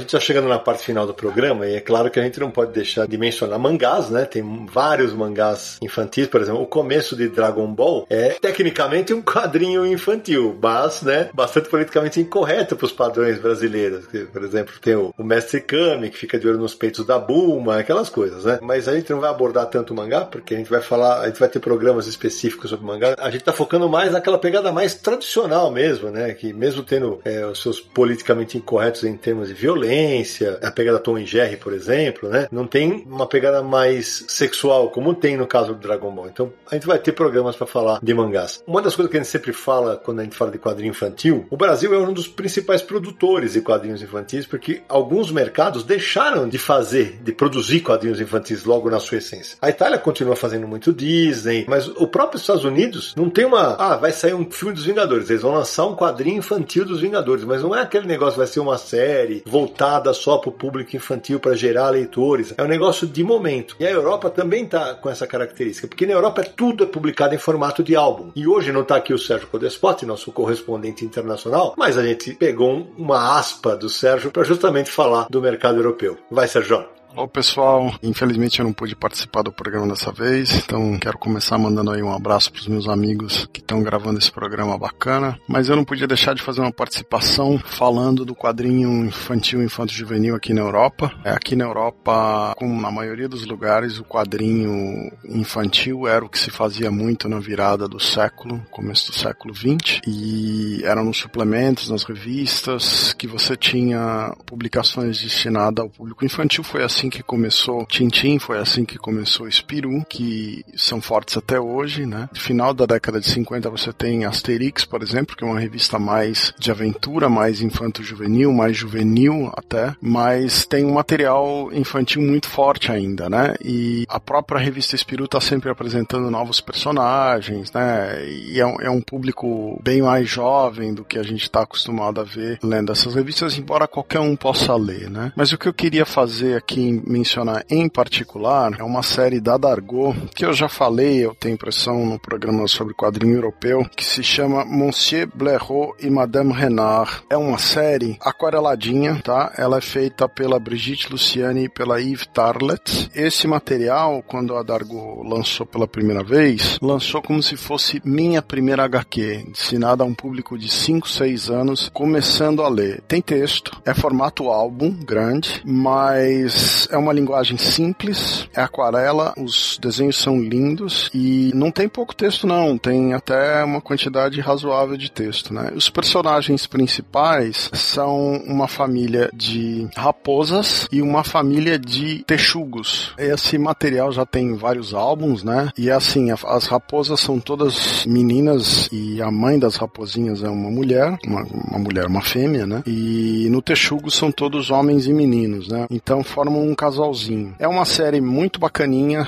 com um projeto que é voltado para crianças que estão aí na fase de alfabetização, o começo da alfabetização, que poucas vezes eu vi um negócio nesse nível produzido. Então você vê que existe o pensamento de você pegar a criança bem pequena e já formar a ideia dela de ler quadrinhos como uma coisa normal. E aí, evidentemente, que você pode pular daqui para outros personagenzinhos de humor. Tem uma quantidade grande de personagens de humor infantil e infanto-juvenil. Depois você tem personagens que são só juvenis e até o material para a família inteira e, e, material mais adulto. Né? A trinca clássica desses personagens infantos juvenis aqui na Europa é o Spirou, o Asterix e o Tintin, né? que são os personagens clássicos. Mas existe realmente uma quantidade muito, muito grande de personagens a ponto do Henri Filippini lançar o guia de quadrinhos dos jovens, né? E é uma enciclopédia lançada pela editora Bordas que tem mais ou menos umas 320 páginas, falando de todo tipo de personagem infantil e juvenil, né? É, vai desde dos personagens pioneiros, os aventureiros, Gil Jordan, Dan Cooper, Patrulha dos Castores, Blake Mortimer, que eu já acho um material um pouco mais adulto, mas muitas das séries de aventura são consideradas aqui para o público juvenil quando elas começaram, né? Então elas estão inclusas aqui. Tem até um, um, um caderno aqui falando um pouco de mangá e tal. Então é um, um indicador de que existe material suficiente para esse mercado. Então eu sei que o programa vai ficar centrado aí na ideia também do material brasileiro, mas eu queria dar essa palhinha e mandar um abraço para todo mundo que apoia o programa. Valeu! Ótimas observações do Sérgio, mas Flavia, a gente falava fora do ar, tem um quadrinho europeu infantil que chegou inclusive a sair alguns álbuns aqui no Brasil, né? É, é o caso do Bully Bill, que é do Jean Robart. É um quadrinho super bonitinho, super fofo, que é a história do garoto e do cachorro dele, que é um cocker. E eu tenho um cocker, então eu sei bem aquilo que eu tô lendo é verdade, né? O cocker é cheio de manha, o cocker é cheio de fazer carinha, o cocker tem aquelas coisas de ser meio bravo quando que ele quer. Então é uma série que eu me identifiquei muito e é muito fofa. Eu recomendo ela muito. E lá na Europa saíram, se não me engano, 21 pela Dupois e 4 álbuns pela Dargo. E o que é Uhum. engraçado também, quando você fala Bully Bill, quem é o cachorro? É o Bully ou é o Bill? Vocês sabem? É. Não, é o Bully. É o Bully. Não, o Bully é o garoto, o Bill é o Cocker. Ah, é, não é, é verdade, tem razão. Ele saiu pela Martins Fontes em,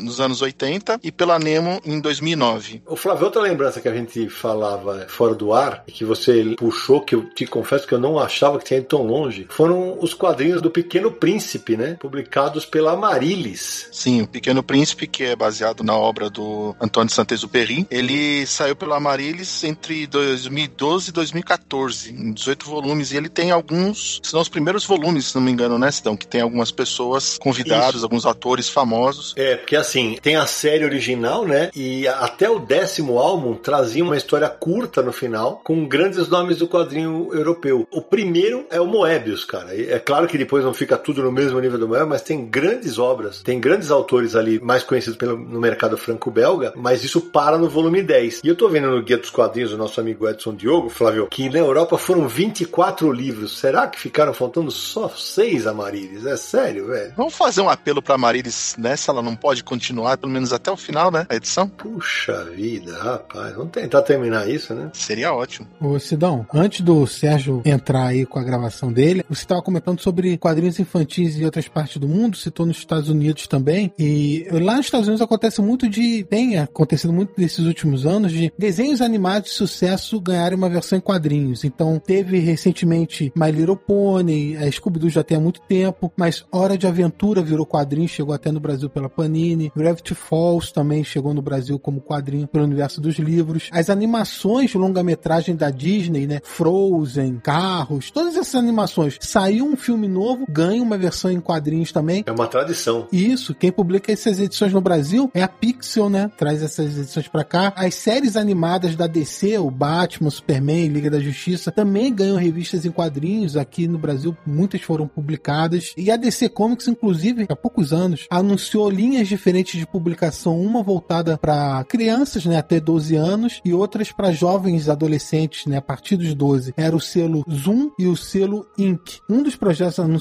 foi Querida Liga da Justiça, que inclusive consta com arte do brasileiro Gustavo Duarte e que a Panini está publicando agora no Brasil. E antes disso, antes de ter essas linhas de publicação, a DC já fazia alguns experimentos, então até chegou a sair por aqui também aquele Batman Pequena Gotham, por exemplo, foi publicado por aqui pela Panini, mas em um material de capa dura, então assim, não era bem pra criançada comprar, mas tem uma essência ali bem quadrinho infantil, né? Até os personagens são meio desenhados dessa maneira. Sim, sim. Eu, eu, Samir, eu tava lembrando, outro que tem nessa pegada, Samir, só que da Marvel, saiu aqui no Brasil em 2014, que é o Franklin Richards, Filho de um Gênio, que é, é uma pegada... Ele é quase um Calvin, né? Escrito pelo Chris Elopoulos e Mark Sumerhack no argumento, e aí tem desenho do Heliopoulos. Outro quadrinho com uma pegada infantil que é o desenho é adorável, inclusive eu sigo ele no Instagram, é o Scott Young, que fez o Little Marvel, que no Brasil chamou Pequenos Heróis. Quando eu editei a Wizard para Mitos barra Panini, saiu algumas pequenas histórias. Eu até hoje não entendo porque não tem um especial disso aqui publicado no Brasil, cara. Porque é um material tão divertido, mas tão divertido, que eh, certamente atrairia muitos leitores. O Sidão, aqui também teve quadrinhos baseados no jogo Minecraft para garotada e teve uma série de publicações de Star Wars que a, editora Aleph lançou, que tem essa pegada bem infantil, que é a Academia Jedi, a Princesinha de Vader, Darth Vader e Filho. Tudo isso foi publicado em edições de capa dura, mas é voltado para um público né, mais infantil. Só lembrando, Samir, que essas que você falou da princesa, do Little Vader, ela é uma pegada mais livro, né? Tanto quadrinho, né? Quadrinho do Star Wars, que é. é bem famoso, saiu nos anos 80, ou dos Ewoks, que era aqueles ursinhos do Retorno de Jedi, e saiu aqui em 89 pela Abril. Saíram seis, pelo menos, que eu lembre assim. Eu cheguei a ter um deles. Está na hora de alguém ensinar ao grande bolinha uma lição.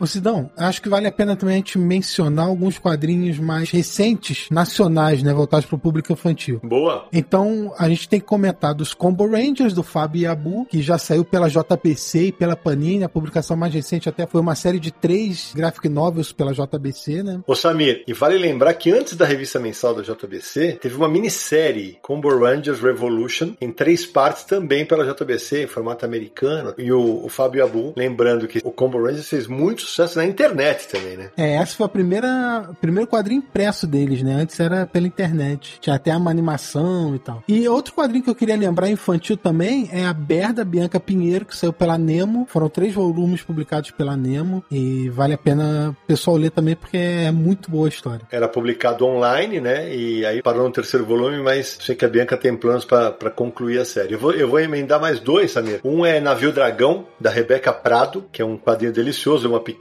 viking ali, que saiu primeiro independente e no final do ano passado na CXP foi lançado pela Bast, que é um selo da Jambô Editorial. E o outro é um quadrinho que foi financiado via Catarse, de dois amigos gaúchos, que é o Marcel Ibaldo, que é o pai da Marceli, que tem 11 anos e fez um quadrinho divertidíssimo, infantil, chamado T-Rex, que é um pequeno tiranossauro. Quem desenha é a filha, que é a Marceli. É um material muito, muito fofo e acho que nós vamos ouvir falar bastante dessa garota. E também tem outros atores produzindo material voltado mais para crianças, sempre pinta um projeto no Catarse, um lançamento numa CCXP, num FIC. Então tem um pessoal novo independente também que tem produzido material. É, isso é um, é um negócio legal, né, Porque, obviamente, a gente não ia conseguir cobrir todos os quadrinhos infantis lançados no Brasil no tempo do programa. Mas a ideia era dar um panorama geral e, e dizer que realmente há espaço para produzir mais. Não só no Brasil, como no mundo todo. Quando surge um, um quadrinho infantil que revoluciona, hoje tem uma pegada do pessoal achar que é mais como série de desenho animado, que não vai durar tanto. O pessoal sempre fala que o Maurício é muito ponto fora da curva, porque hoje um sucesso de televisão, por exemplo, vai durar X temporadas e depois vai parar. O que os quadrinhos infantis precisam alcançar hoje é a longevidade. A cauda tem que ser muito mais longa, como é a Disney, como é o Maurício, como foram Luluzinho e Bolinha, que hoje pararam de ser produzidos, mas duraram muitas décadas. Então é isso que a gente espera.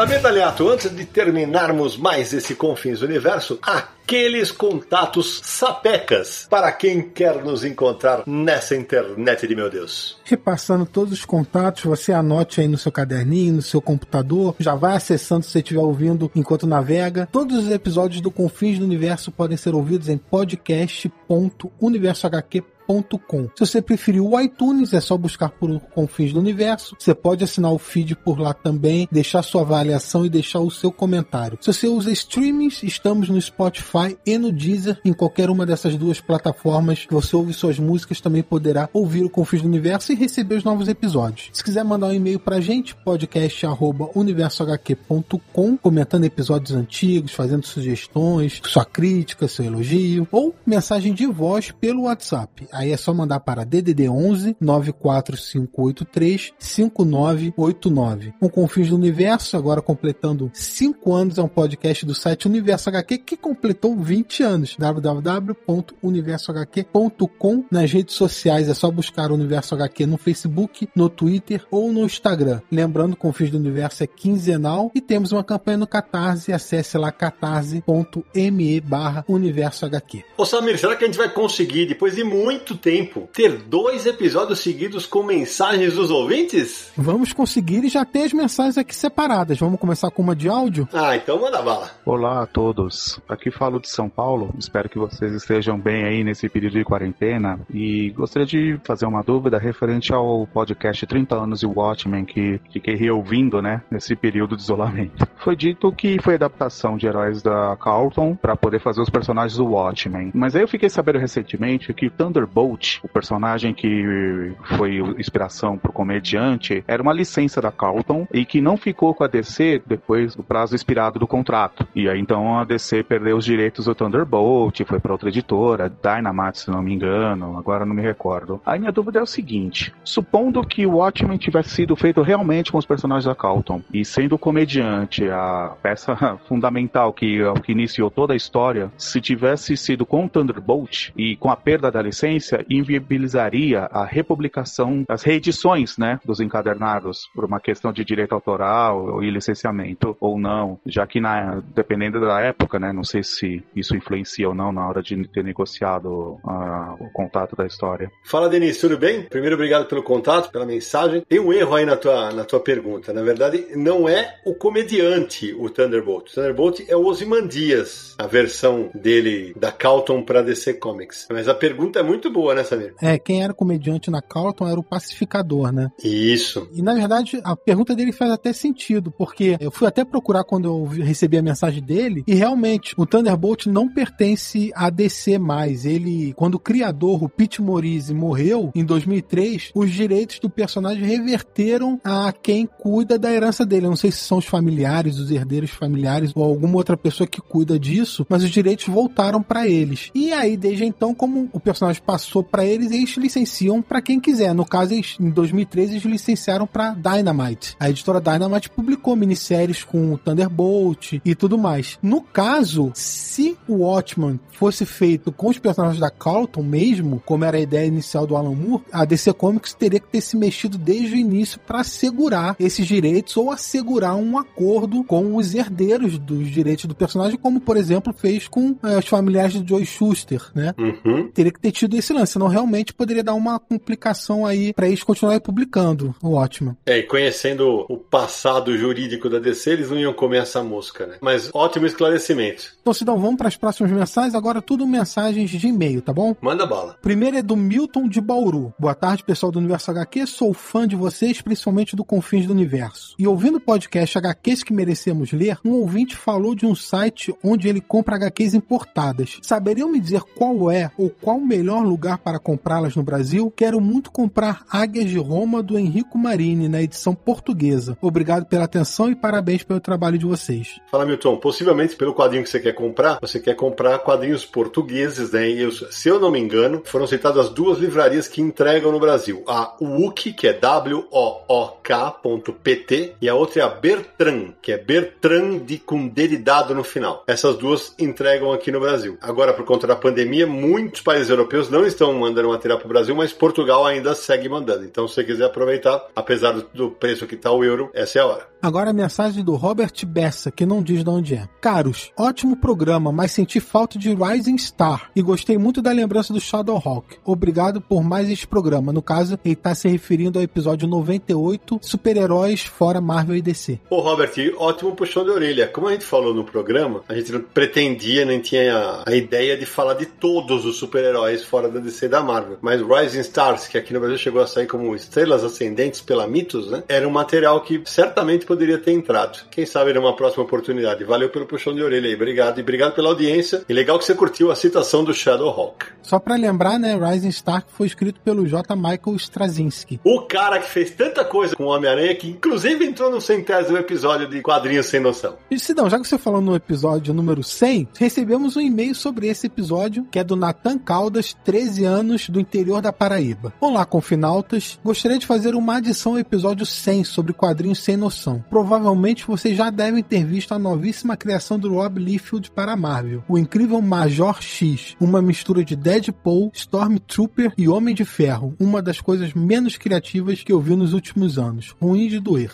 Gostaria de sugerir um tema para o podcast: as raízes do movimento underground e como ele reverberou no mundo dos quadrinhos. Por fim, agradeço por continuarem fazendo esse podcast de altíssima qualidade. Tive a oportunidade de conhecer o Sidão Naranjo na CCXP ano passado, minha principal companhia quando desenho. Aí também, Sidão, indica o Instagram dele, que é arroba nate, N-A-T-E, underline, ilustra. Ô, Natan, obrigado pelo contato. 13 anos, cara, com um português bem escrito desse jeito? Rapaz do céu, hein? Gostei de ver. E, e querendo um podcast sobre quadrinhos underground. Você tem certeza que você não errou a idade aí? Não é 23 ou 33? Se bateu no 1 ali, saiu 13? Mas de qualquer maneira, obrigado. A gente falou no episódio do Herói Sem Noção, né, Samir? Que o Rob Liefeld era meio que um. É concurso, né? Pra entrar. Na... Então, e ele vai e me cita um herói novo. Uma coisa eu posso te garantir, Natan: eu não vou ler. Então, Sidão, agora vamos para a última mensagem deste episódio. Foi um e-mail enviado pelo Tiago Lira. Olá, pessoal do Confins do Universo. Meu nome é Tiago, trabalho como editor na Roku com livros de ficção e não ficção. E tenho poucos quadrinhos editados no meu currículo. O mais recente foi a adaptação em quadrinhos de O Conto de Aya. Mas sou leitor compulsível de HQs desde que me entendo por gente, o que a longo prazo alimentou meu interesse pela literatura em geral e me fez vir a trabalhar nesse mercado e ser colega de profissão de alguns de vocês. E é justamente essa compulsividade que me faz, além de ouvir sempre o Confins do Universo e conferir o site Universo HQ, acessar o site Guia dos Quadrinhos quase diariamente. Para mim, e acredito que para a maioria dos leitores mais dedicados no Brasil, o site é realmente uma referência para pesquisa, uma fonte de informação bastante confiável e bem estruturada para qualquer colecionador. Mas acontece que não sei nada sobre os bastidores do site, muito menos quem são as pessoas por trás daquela estrutura, que não me parece pequena, e gostaria de saber mais sobre isso, ouvir curiosidades, histórias do fundador ou fundadores em um episódio do podcast. Como eu imagino que muitos outros ouvintes devem ter a mesma curiosidade, deixo aqui a sugestão para vocês. Um grande abraço. Fala, Tiago, eu não sei se muitos ouvintes têm essa curiosidade, mas o Guia dos Quadrinhos foi criado e é mantido pelo nosso amigo Edson Diogo, que faz um trabalho hercúleo há muitos anos, né? E que recentemente teve um perrengue aí, foi inclusive notícia no Universo HQ, né? Que ele recebeu uma intimação de um escritório de advogados que representa a Panini, querendo que ele tirasse todas as imagens relativas a Panini do ar. O Guia dos Quadrinhos é o, é o principal site de referência no Brasil para você consultar dados, capas antigas, quando saiu e tal. E eles não, não ganham dinheiro com essa reprodução das imagens. Por isso, felizmente, parece que foi um engano da, do escritório de advocacia e não pegou nada pro Edson Diogo. O Edson ainda fez o festival Guia dos Quadrinhos durante alguns anos, agora infelizmente parou no ano passado, né? Foi a última edição. Chegou a fazer algumas edições via Catarse, eu, eu colaborei com algumas delas. O livro da Vertigo, por exemplo, tem um texto meu sobre 100 balas. E é uma, uma sugestão de pauta bastante interessante, porque o Edson Diogo, Tiago, ele é o cara que mantém o site, mas ele tem vários colaboradores que mandam capas, que mandam informações e tal. Mas talvez seja uma pauta interessante, né, Samir? Com certeza. E a gente já citou o Guia dos Quadrinhos várias vezes ao longo do Confins do Universo, né? A gente tá sempre falando, ah, a gente acabou de ver aqui no Guia dos Quadrinhos, Sim. do nosso amigo Edson Diogo e tal. A gente tá sempre mencionando o Guia dos Quadrinhos também no Confins do Universo. É isso aí. Vamos colocar na nossa lista de possíveis pautas aqui. Obrigado pela dica, Tiago. Abraço e bom trabalho na Roco. Bom, então essas foram as mensagens de hoje, Sidão. Boa, Samir. Meu amigo Flávio Teixeira de Jesus, que alegria ter você de novo aqui no Confis do Universo para falar de um tema que é tão gostoso para todos nós. Então eu espero que você tenha se divertido. Muito obrigado por dividir seus conhecimentos com a gente. Eu que agradeço novamente o convite, Sidão. É uma maravilha estar aqui, estar entre amigos. É um bate-papo gostoso que flui e a gente não vê a hora passar. É maravilhoso. Meu querido Marcos Ramone, saudade que eu tava de você. O último programa que a gente gravou juntos foi o, aquela choradeira danada dos 20 anos do Universo HQ. Obrigado, sempre, é sempre bom falar com você quase ao vivo e não apenas pelos WhatsApps da vida e por e-mail. Um abraço, meu querido. Obrigado mais uma vez. Valeu, Cidão. Um abraço também, obrigado. E eu só queria dizer uma coisa: enquanto eu for criança, eu jamais vou deixar de amar os quadrinhos infantis. Menino Samir Naliato, as suas despedidas. Agradecendo ao Flávio e ao Ramone por participarem, lembrando de tanto quadrinho infantil. Naranjo fez uma pesquisona aí para falar o início dos quadrinhos infantis. É um tema também que a gente já tinha prometido há algum tempo. Tenho certeza que o pessoal vai curtir o programa, vai pegar uns quadrinhos antigos para ler, porque além de tudo, né, tem aquele fator nostálgico, lembrar da infância, tudo isso pesa. Valeu, pessoal. Marcelo Naranjo. Opa, papo agradável como sempre. Eu vi aqui que eu esqueci de citar Condorito, que foi publicado por aqui na Boa. década de 70, que é um personagem famoso no Chile, criado em 1949, está voltando pela editora Quadriculando. Ah, já é possível encontrar o primeiro volume aí financiado via Catarse e à venda em lojas virtuais. E, aproveitando, eu criei um canal de YouTube chamado Coach de Quadrinhos, que é uma brincadeira com meu perfil no Twitter. Estou postando aí, em média um vídeo por semana, comecei agora. É para brincar um pouquinho e para falar de temas que não cabem nem no Confins, nem no Universo HQ. Quem puder, youtube.com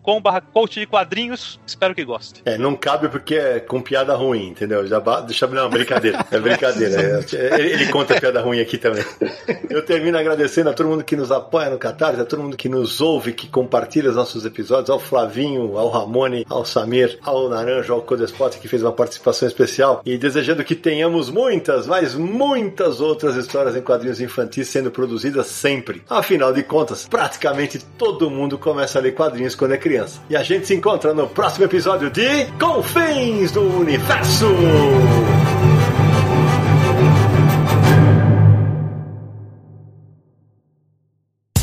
No dia mais claro ou na noite mais densa, você está deixando a nossa presença. Faça uma boa viagem de volta, mas não fique disperso. Nos encontraremos no próximo episódio de Confins do Universo.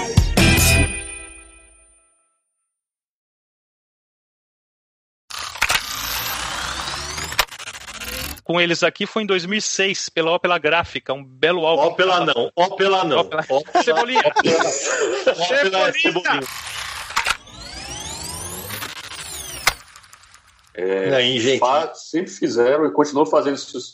Não, não, pode, pode, pode concluir, concluir. Quem tem o cachorro aí que tá latindo? Ah, é o vizinho, cara. Aquele, aquele demônio que do vizinho. Tá, então só coloca no mute enquanto o Ramone tá falando, O porque vizinho tá saiu latindo? uma vez aí. o vizinho tá latindo. É, é o do Roberto Carlos, cara. O cachorro do São Latino.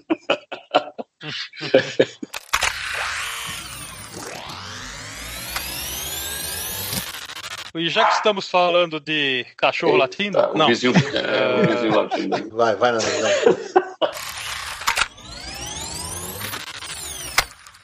Essa é uma das frustrações que eu tenho como colecionador. Repete, repete frustrações. Esse- essa é uma Repete frustração. Fru...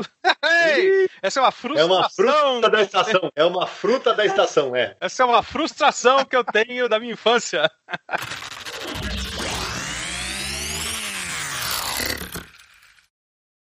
Este podcast foi editado por Radiofobia, podcast e multimídia.